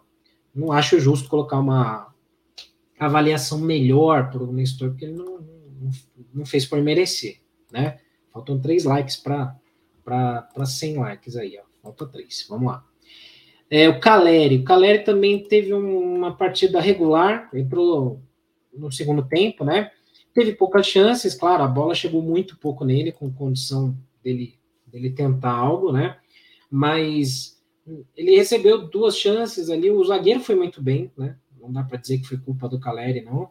É, o zagueiro ali estava muito bem, foi muito bem marcado, então não tem muito como dizer, então o Caleri fica ali com uma seta regular hoje. Não que tenha feito um mau jogo, mas também não teve nada de destaque, assim, de diferente, né?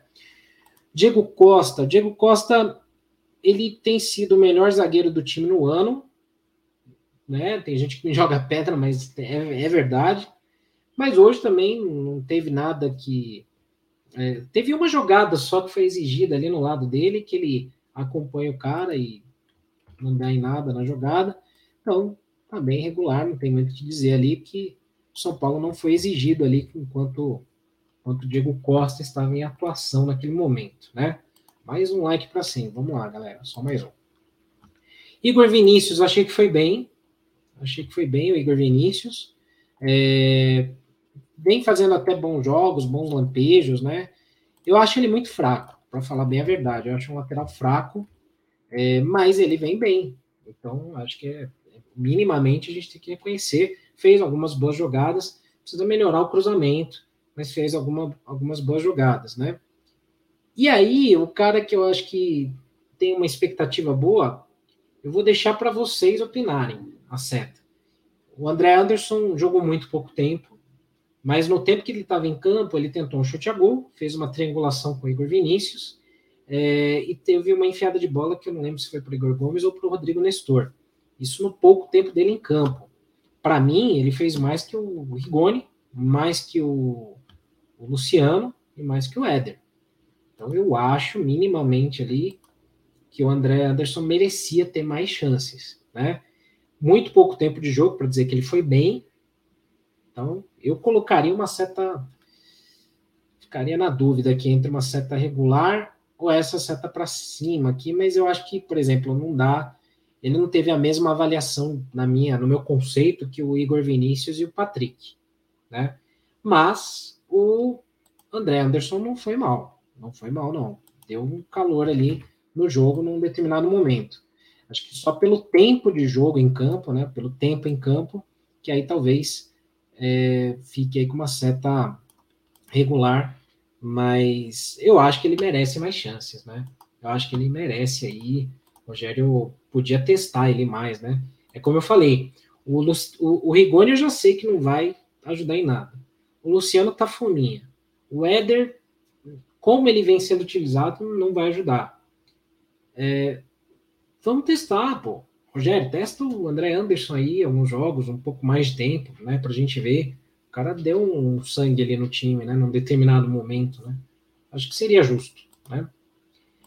Vamos lá, galera. Mais um like aí para 100, ó. Só falta um. Só falta um. Quem estiver assistindo aí, dá só um like aí no YouTube pra gente. Bom, então aqui, ó. Ah, faltou o Rogério, né? Rogério aqui. É, eu, vou, eu vou comentar aqui uma coisa. Eu acho que o Rogério não foi mal hoje. Eu acho que ele não foi mal hoje, ele não teve culpa tanto do resultado. Claro que tem muita gente que já tá pé da vida com o Rogério, tá, tá com, com raiva, tá frustrado é, com, com a forma que o São Paulo vem jogando, com razão. É, mas eu acho que não dá para atribuir nele só. E o, e o resultado de hoje, eu acho que o Rogério tentou ele mudou taticamente o time, mudou a formação tática de, do primeiro para o segundo tempo. Ele colocou jogadores que a gente quer ver atuando juntos no ataque. Colocou Luciano, Caleri, Rigoni, testou Éder, testou André Anderson pouco tempo, mas testou. É, tirou o Rafinha para pôr Igor Vinícius, é, colocou o Wellington para ser mais agudo, poupou o Patrick, colocou o Nestor para tentar dar mais mobilidade no meio. Os jogadores não corresponderam. Então, não dá para dizer que o Rogério foi mal hoje. Eu acho que o, o contexto que tem culpa o Rogério é assim, do time ter pouca criatividade, poucas jogadas trabalhadas e tal, né? Mas o São Paulo tentou triangulações, é que abusou muito de cruzamentos, né? Na, na, no meu entender. Mas eu acho que o Rogério, pelo menos, conseguiu mexer no time bem, né? Para tentar buscar essa vitória. E, pô, o Miranda perde aquele gol. O Caleri teve chances, não conseguiu aproveitar. É, o Juventude se retrancou totalmente. É, foram muitos cruzamentos errados, erros de paz. Então, aí depende também de jogador, né? Então, eu acho que o Rogério, ele fica, por conta do resultado, com uma certa regular, porque não dá para dizer que ele foi mal, na minha visão, mas também não foi pô, o cara que afundou o time, por conta dele o São Paulo não ganhou do Lanterna. Né? Eu acho que seria uma avaliação mais justa, né? 102 likes, valeu galera, vocês ajudam muito aí. Se a gente tiver mais de 100 likes em todos os vídeos do, de pós-jogo, putz, vai ajudar muito, muito mesmo, né?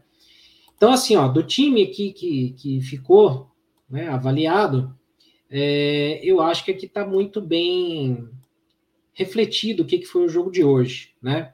Para quem estiver ouvindo no Spotify depois, no Deezer, então vocês vão poder assistir, vão poder ver essa imagem nas nossas redes sociais, mas a gente teve aí, ó, Patrick e Igor Vinícius como melhores em campo, melhor, melhores avaliações. É, Jandrei, Léo, Miranda, Rafinha, Wellington, Pablo Maia, Igor Gomes, Nestor Caleri, Diego Costa, André Anderson, com seta regular. Luciano, Rigoni e Éder com a seta para baixo aí, de atuação ruim. E o Rogério Senna com atuação regular, né? E aí eu pergunto para vocês, é, vocês acham que dá para a gente eleger um cara que foi o melhor em campo na partida de hoje? É, comentem aí. É, se vocês acham que a gente pode, de repente, colocar o Patrick ou o Igor Vinícius como melhor em campo, é justo? Então, digam aí que a gente coloca uma outra arte que a gente posta nas redes sociais, porque aí a gente avalia sempre quem que foi o melhor jogador do mês depois, né? Com base nessa votação do melhor em campo. Eu acho que tá bem dividido hoje, hein? Patrick e Igor Vinícius, aí os dois, eu acho que é, é, meio complicado, né? A gente colocar ali o um melhor em campo num jogo que a gente empata com lanterna em casa. Mas, para nossa brincadeira aqui que a gente faz, é, é importante para a gente eleger depois o melhor jogador do mês, né? Para vocês verem como é que tá essa, essa eleição aqui que a gente faz, né? Por exemplo, não é esse o melhor em campo, isso aqui é da imagem do jogo passado, tá? Mas a gente tá mais ou menos assim, ó, no ano todo, não é? Então, em fevereiro, não tem janeiro porque o São Paulo estreou no fim de janeiro, jogou contra o Guarani no Paulista, né? Não, não dá. Então, em fevereiro, o Pablo Maia foi o melhor jogador do mês. Março foi o Wellington, olha que diferença, né? Abril e maio, o Caleri. Em junho tá bem brigado aí, depois a gente vai ver como é que vai ficar. Então a gente vê muito por essas é, votações. Então o Mauro ele acha que o Patrick foi o melhor em campo hoje. Então, por enquanto a gente vai nessa nessa votação aqui, né?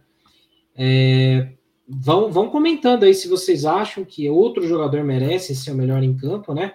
Por enquanto aí o Patrick tá, tá ganhando, né? Como melhor em campo. O, Igor Vinícius fez uma boa partida também, até pela nossa votação aqui, né? Do, do, do campinho não teve outro nome, né? Que, que tenha, sei lá, que tenha merecido, né? Então, por enquanto, o Patrick. Eu esqueci até o número da camisa do Patrick aqui. Qual que é o número da camisa do Patrick mesmo? Puta, esqueci. Bom, depois eu vejo aqui. Mas aí eu já ponho aqui na arte. Se o Patrick ganhar como o melhor em campo, aí vocês comentem aí. Patrick é número 88. 88. Esqueci. Então, por enquanto, Patrick melhor em campo. Aí, se vocês acharem que é o Igor ou os dois, né? Comentem aí. Vamos ver a coletiva do Rogério? Vocês topam assistir junto aqui? Peraí, deixa eu ver. Deixa eu ver se dá para ouvir. Também vai, vai causar uma, uma queda de, de rendimento, mas vamos viver dia após dia e ter um pouco de, de calma, né? E e tentando ter resultados positivos aqui.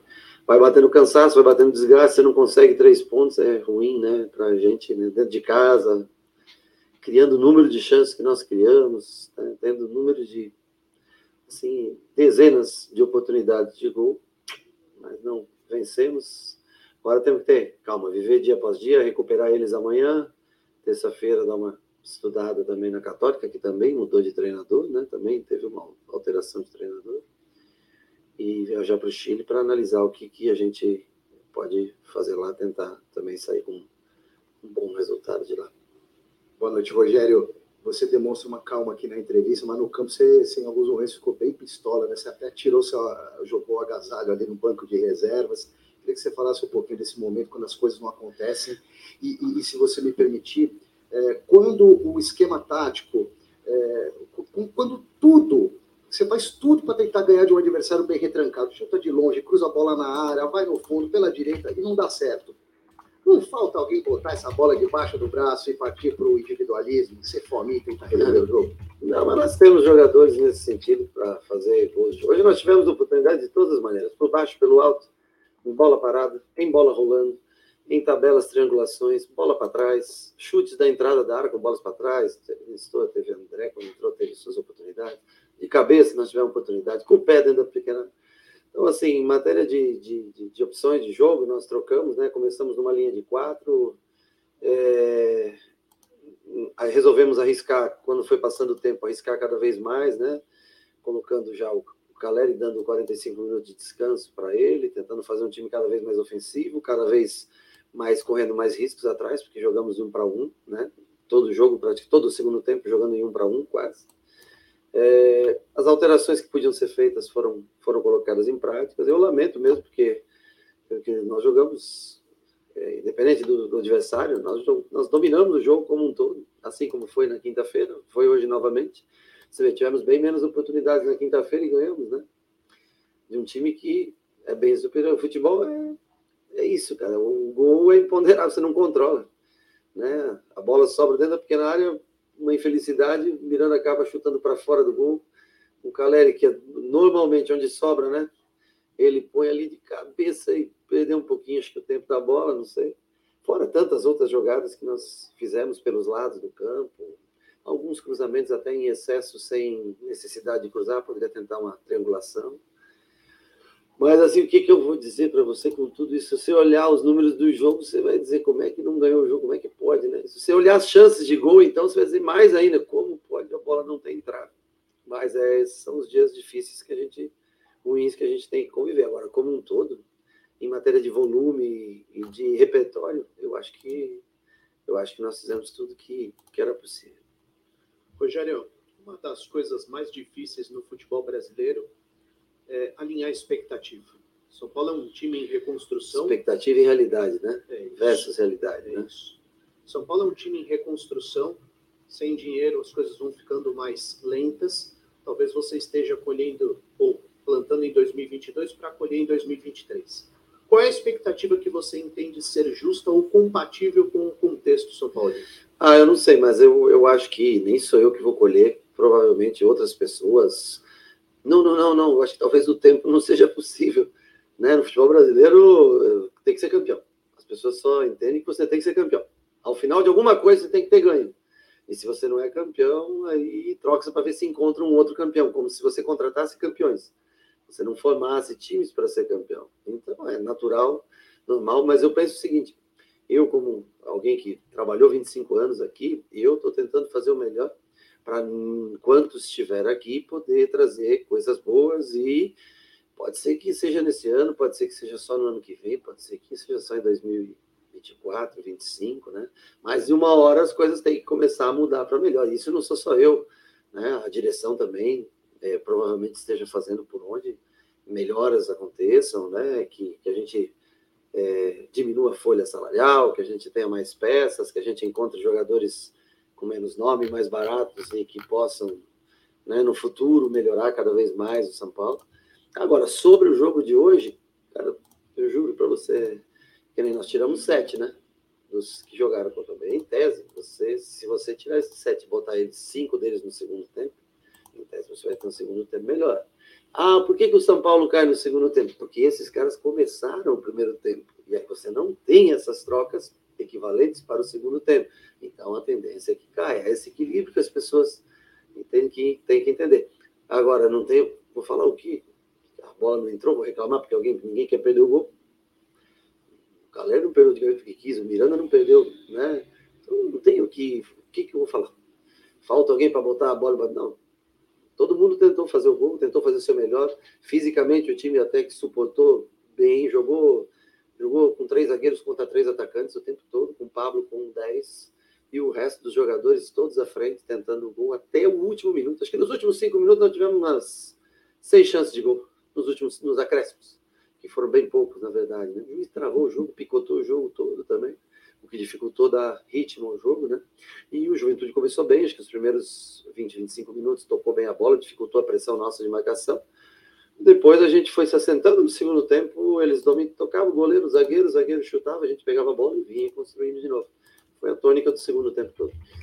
Rogério, boa noite. É, vocês veem o bom resultado contra o Palmeiras pela Copa do Brasil, uma sequência ruim no Campeonato Brasileiro com Sul-Americana pela frente. Passa pela sua cabeça priorizar Copas por conta da situação complicada no Brasileiro? Eu acho que é, priorizar Copas, priorizar os jogos de Copa, o Campeonato Brasileiro é ingrato. Se você não der atenção para ele, ele se volta contra você de uma tal maneira. É, nós vamos tentar fazer sempre o melhor time que a gente tiver na parte, fazer alguns revezamentos, por exemplo, hoje. Fomos com o Léo, seguramos o Diego, porque os dois estavam com dois cartões. É que o jogo se apresentou de uma maneira que nós tínhamos que sufocar o adversário. E nós tivemos que botar o Diego, porque nas bolas quebradas, o Rafinha não conseguia ganhar de cabeça como um terceiro zagueiro. Né? E o Diego já consegue recuperar essa bola, então tivemos que arriscar. Graças a Deus não tomou cartão amarelo. No meio, eu deixei o Igor para economizar o Nestor, pra, né? porque senão na frente. Segurei o Caleri porque ele vem de vários jogos. Laterais, eu troquei hoje para poder dar um descanso. Então, é o que eu, é essa, essa administração de, de tempo que eu, que eu tento fazer para não ter nenhuma lesão séria. É o máximo que eu posso fazer. Alguns vão ser colocados no limite né, da parte física, os, principalmente os mais jovens. Patrick jogou meio tempo, saiu, né? É, mas eu não vou dizer para você que nós vamos, vamos priorizar.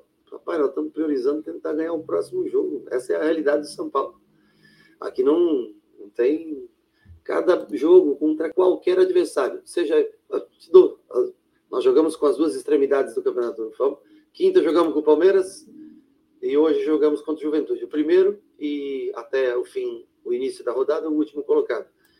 Foram dois jogos, sim, nós dominamos o jogo, vencemos o líder e não vencemos o então vigésimo colocado. Você vê como é um campeonato equilibrado. Ou nas Sul-Americanas, acho que vai encontrar jogos. Não adianta. Nós vamos, nós vamos, nós vamos tentar levar o São Paulo, estender o São Paulo ao máximo. E assim, é, um desafio é ultrapassar o dia 18, vivo, nas competições. Copa do Brasil e Sul-Americana. Esse é o grande desafio, porque depois também, se você não sobreviver a Sul-Americana e Copa do Brasil, adianta você ficar fazendo contratação e ter um elenco de 35 jogadores para jogar um campeonato brasileiro. Aí não adianta. Então, assim, por isso você tem que se preparar antes. Quando chega em cima da hora, aí é o improviso.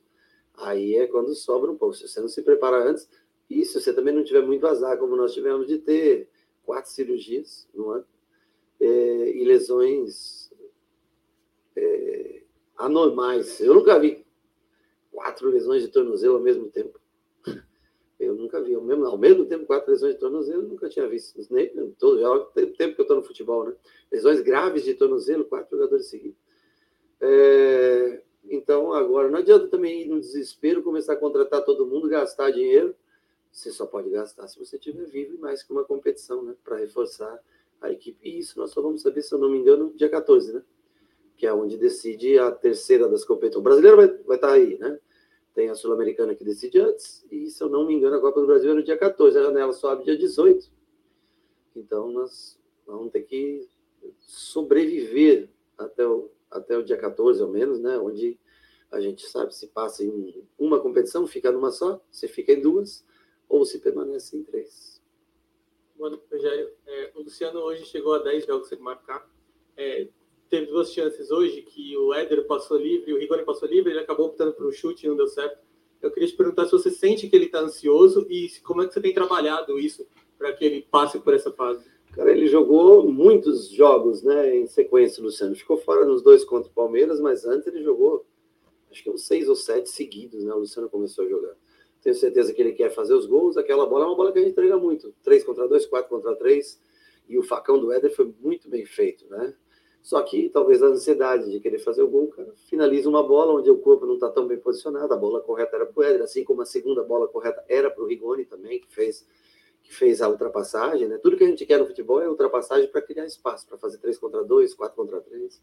ele teve as duas oportunidades, mas eu acho que ele ajuda num todo, sabe? Eu acho que a gente não tem que só. Um atleta ele não é só importante porque ele faz gols. Claro que o gol é o, é o momento máximo, né? Mas ele também pode ser importante de outras maneiras. Logicamente que hoje qualquer um que fizesse um gol ajudaria bastante, mas é, ele não tem deixado de se esforçar, de se empenhar.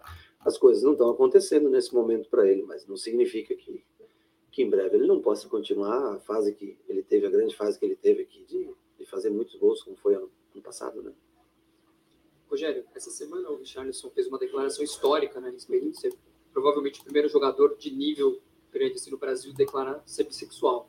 Eu queria saber de você o seguinte, o que você pensa a respeito dessa declaração do Richarlison, o quanto você acha que isso pode mudar no futebol e a respeito da homofobia? Cara, primeiro que ele é meu amigo, isso é o mais importante. O cara que ajudou a fazer a história desse clube, ajudou a conquistar títulos, para mim, a opção que ele escolha, ele vai ser sempre um grande parceiro, um grande amigo, será sempre recebido da mesma maneira, o trato da mesma maneira. É, gosto do Richarlison, é um cara fantástico, formidável. A porta do São Paulo do CT está sempre aberta para ele, quando ele quiser ver treinos, assistir. É um cara que deixou tudo dentro do campo. Esse é o mais importante. Meus grandes amigos não são aqueles que se escolhem ser, ser homem, ser mulher, ser, enfim, que queira escolher, né, a opção que queira. Meus grandes amigos são os caras que me ajudaram a construir história, ajudaram a ganhar títulos, né, caras que foram parceiros, firmes, corretos, exemplares como profissional. Então, para mim, o Richard é o mesmo cara de sempre.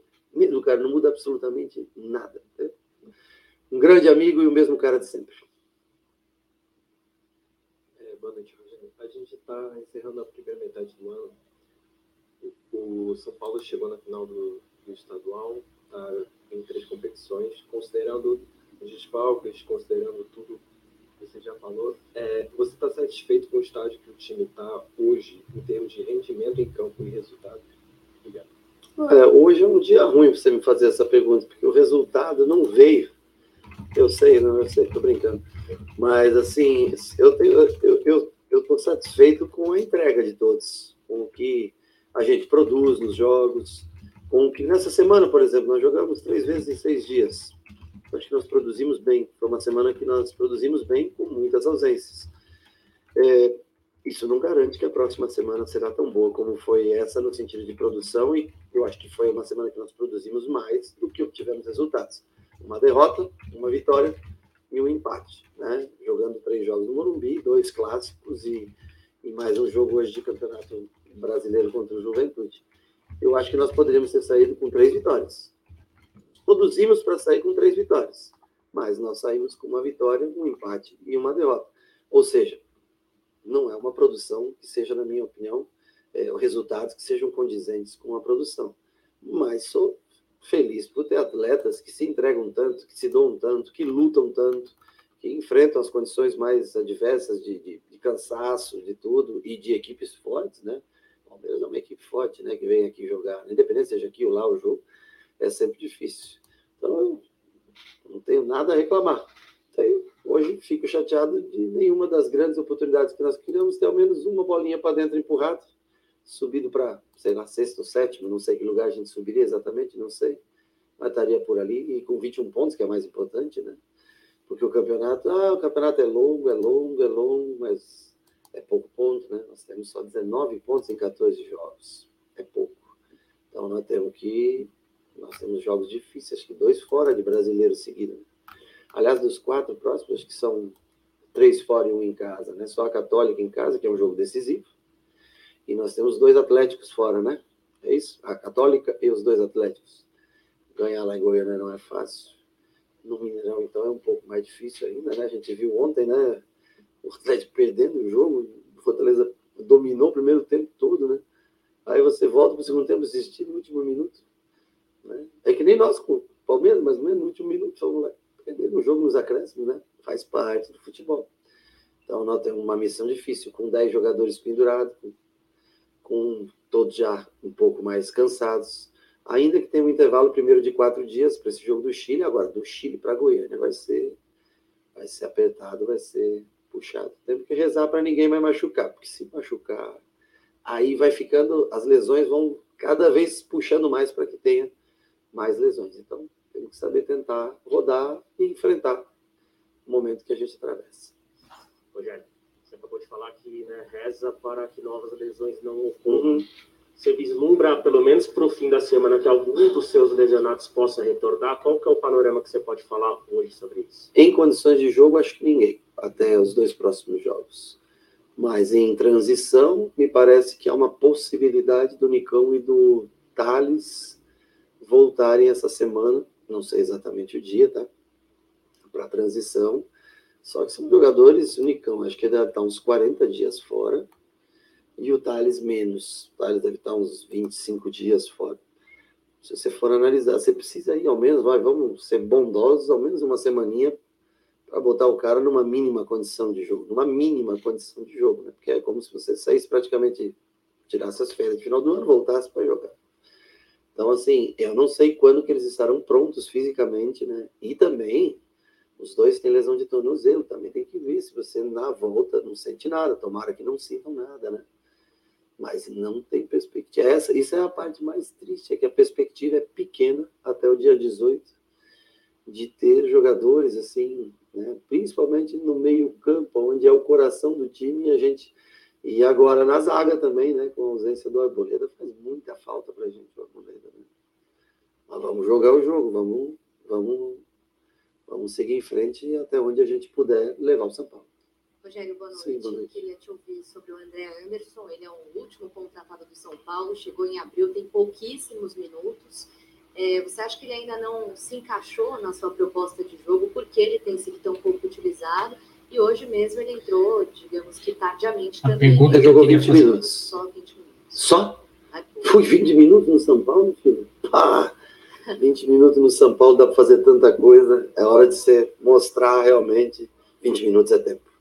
Gente, nós perdemos do Palmeiras em 5 minutos, 6. O Atlético ganhou no último minuto do Fortaleza. 20 minutos é tempo. É, é, ele está sendo gradativamente colocado em campo para tentar é, entender a partida. Eu acho que é, a gente vai avaliando, eu avalio através dos treinamentos, né? E por isso eu escolho um jogador ou outro através da compreensão dos treinamentos. Eu espero que vocês entendam as escolhas. Eu não vou escolher alguém que está é, fazendo sendo o melhor cara do treino, não vou deixar fora. Então, assim, no momento que ele evoluir na parte tática, principalmente, na compreensão do jogo, mais minutos, ele terá mais 20 minutos, é bastante quando você tem uma oportunidade. Eu acho bastante quando você tem uma oportunidade para mostrar seu futebol. Tomara que cada vez ele renda mais, cada vez ele cresça mais e possa ajudar, porque ele é um dos 20 que tem essa fase do campeonato. Rogério, você falou do Arboleda, que você não pode contar mais, pensando também que o Diego, que começou no banco por causa do cartão, o quanto que isso então vai te fazer refletir com relação ao sistema, né? Que você vinha adotando com três zagueiros. Eu já não escolho mais o sistema, eu não escolho mais o sistema tanto pelo adversário. Eu escolho pelo que eu tenho condições de botar em campo. As pessoas acham, não, ele joga naquele sistema. Não, tem dias que eu começo num sistema para justamente não perder, por exemplo, se eu perder Léo e, e Diego, para um mesmo jogo, é difícil para mim para armar o time, né? Se eu perder Nestor e Igor no mesmo jogo, é difícil, sabe? Então, assim, tem, lógico, eu tenho o sistema que eu prefiro e que mais encaixa. Eu tenho que analisar se eu tenho trocas dentro daquele sistema. Por isso que eu comecei com linha de quatro hoje. Porque eu, eu, gostei, eu, eu queria ter jogado com linha de três. Eu sabia que nós empurralaríamos ele melhor em linha de três hoje. Com mais risco, mas melhor. Tanto que nós deixamos para fazer isso nós tentamos fazer com linha de quatro, não conseguimos pressionar tão bem, o Juventude saiu várias vezes né, do encaixe da marcação. Porque linha de quatro, principalmente sendo Miranda, é, nós jogamos com uma sobra contra o centroavante. E se você quer a bola o tempo todo, você não pode, você tem que arriscar, jogar sem sobra. Foi o que nós fizemos no segundo tempo. E aí nós amassamos o, o Juventude, tivemos 30 oportunidades ali ao redor do gol. Mas isso é risco, porque uma escapada que dá uma falta que você faz, pum, amarelo está fora do próximo jogo.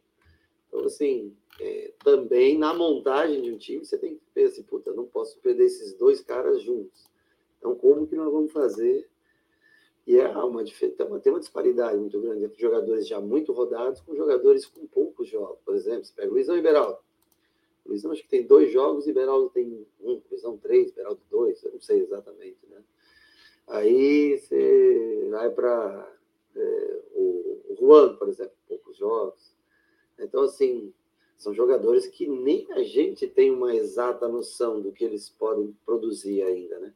Quando você coloca 20 jogadores, você coloca 20 jogadores, muitos deles com bem pouquinhos minutos no profissional, que rendem uma coisa no treino e no, jogo é diferente, né? Jogo, por isso que nós tivemos a Sul-Americana para tentar experimentar bastante coisa. Mas daí nós experimentamos, machucou muita gente, aí hoje nós não temos tanta, tanta peça para trocar. Mas repito, nós seguimos fazendo o que é possível e hoje eu acho que foi uma, vou ser sincero, foi uma infelicidade a gente não sair daqui com uma vitória. Não faltaram oportunidades, não faltaram pelos lados, por dentro, pelo alto, por baixo, finalizações de fora da área, finalizações de dentro da área. Eu acho que foi o jogo do ano com mais oportunidades de gol claras que nós que nós tivemos, mais volume de jogo nós apresentamos.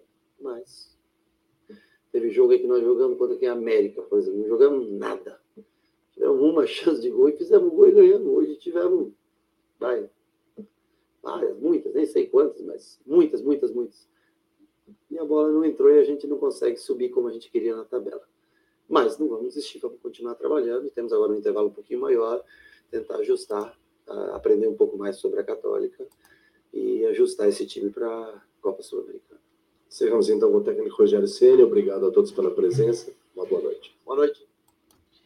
Bom, a gente viu aí a coletiva do Rogério, né? As coletivas deles são muito boas, né? Para a gente poder entender melhor o que, que ele pensa, algumas explicações, alguns pontos para realmente refletir e tal.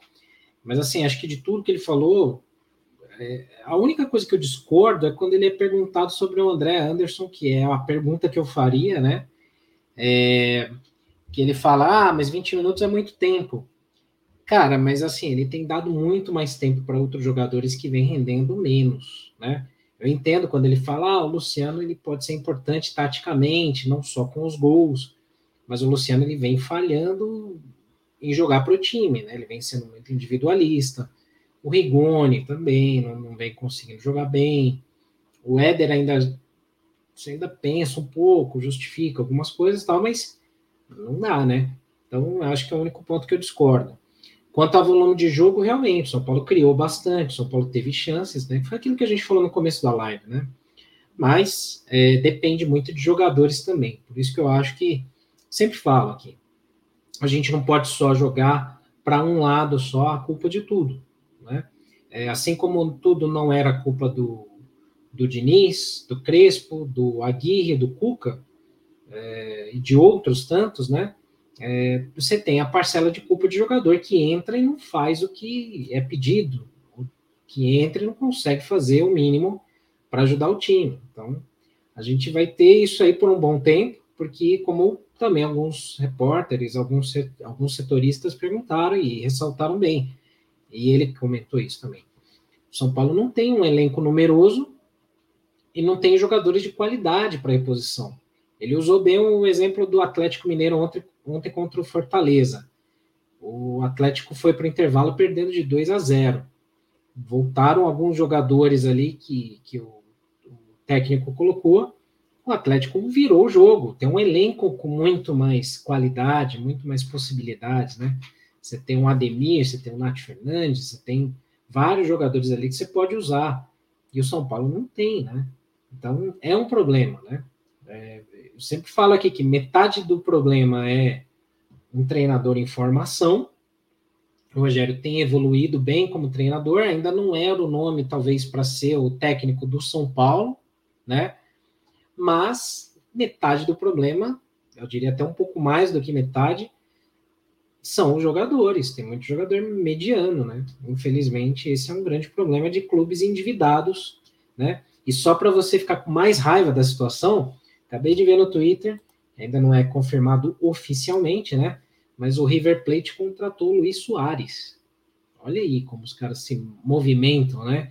E olha a situação financeira da Argentina, situação econômica dos clubes argentinos, que eles faturam muito menos do que os clubes brasileiros. O River Plate, eu ainda vou pesquisar os números mais atuais, mas o River Plate faturava menos que o São Paulo, né? Aí, claro, tem outras questões ali, culturais, idioma, tem muita coisa. Mas o River Plate conseguir é, o, o Luiz Soares estava sendo sondado pelo Barcelona para voltar. Né? E ele quer jogar em alto nível, num nível bom para disputar e chegar bem na Copa do Mundo.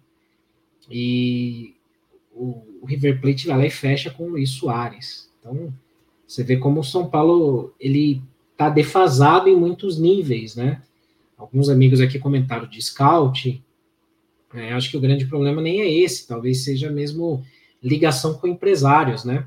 Tem empresário que realmente ajuda muito, tem empresário que é muito bom, é vital para os clubes, mas tem empresários como esse aí do Luva de Pedreiro, né? Tantos outros aí que só querem o lucro próprio. Então, infelizmente, é um grande problema, né?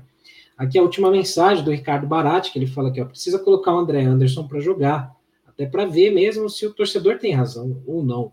Estava vendo a ESPN os comentaristas estavam falando sobre isso, né? É, é o que eu comento, né? Tem um cara aqui no Twitter que está brigando comigo, que está discutindo e tal, né? É, falando, e aí, o seu André Anderson jogou muito? Eu falei, não sei, ele não jogou o suficiente. Ele, ah, então você também é contra fulano de tal? Eu falei, cara, não foi isso que eu falei. Mas a galera não sabe debater, né? A galera, é, se automaticamente você quer uma coisa, é porque você é contra outra, sabe? É um pensamento meio medíocre até, né, de alguns. Mas, enfim, é, aí você não pode discutir, não vale a pena discutir, né? Enfim, galera, bom, a gente vai encerrar aqui a nossa live. Primeiro, queria agradecer muito vocês por terem ficado aqui conosco, né? Acompanhando todo esse período. Eu vou só fazer um jabá aqui rápido é, para vocês, depois dessa live, ou salvar aí para assistir depois, irem no nosso YouTube, como vocês já estão aqui, a maioria, né? Mas irem aqui no nosso YouTube, você pode se inscrever no canal de graça, você pode ser membro, né? Ajudar a gente com valor mensal ali também. Mas você vira aqui, todos os conteúdos são gratuitos. Nessa playlist aqui, Histórias do AT, tem várias legais, mas essa daqui que eu quero que vocês vejam, tem, tem outras com poucos views aqui, né? Mas essa do Estádio da Floresta e essa do São Paulo na Libertadores, eu queria muito que vocês vissem, assistissem, comentem se vocês acharam o formato legal, porque é um é um trabalho que deu deu um trabalho, né? Trabalho que deu trabalho, né?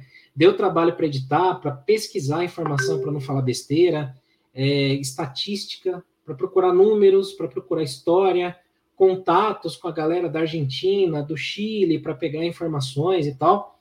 Então, eu queria muito ouvir é, de vocês aí o que, que vocês acham dessa desse vídeo aqui, que conta um pouco aí sobre como que foi a campanha do São Paulo na Libertadores de 74, onde o São Paulo chegou pela sua primeira vez na final da competição. E a gente conta curiosidades, fala de muitas coisas aqui. Tem muitas imagens raras, muitas fotos, tem imagens da final. Ó. Isso aqui é. Cadê? Cadê? Cadê? Cadê? Opa. Aqui, imagens do Pacaembu. O São Paulo disputou a final no Pacaembu, que o Morumbi estava em reforma, no gramado, né? Os negócios que são impensáveis hoje, né? Então ficou um vídeo assim, muito trabalho de pesquisa aí, que foi legal, e tem imagens raras que você não tem facilmente aí no YouTube, na internet.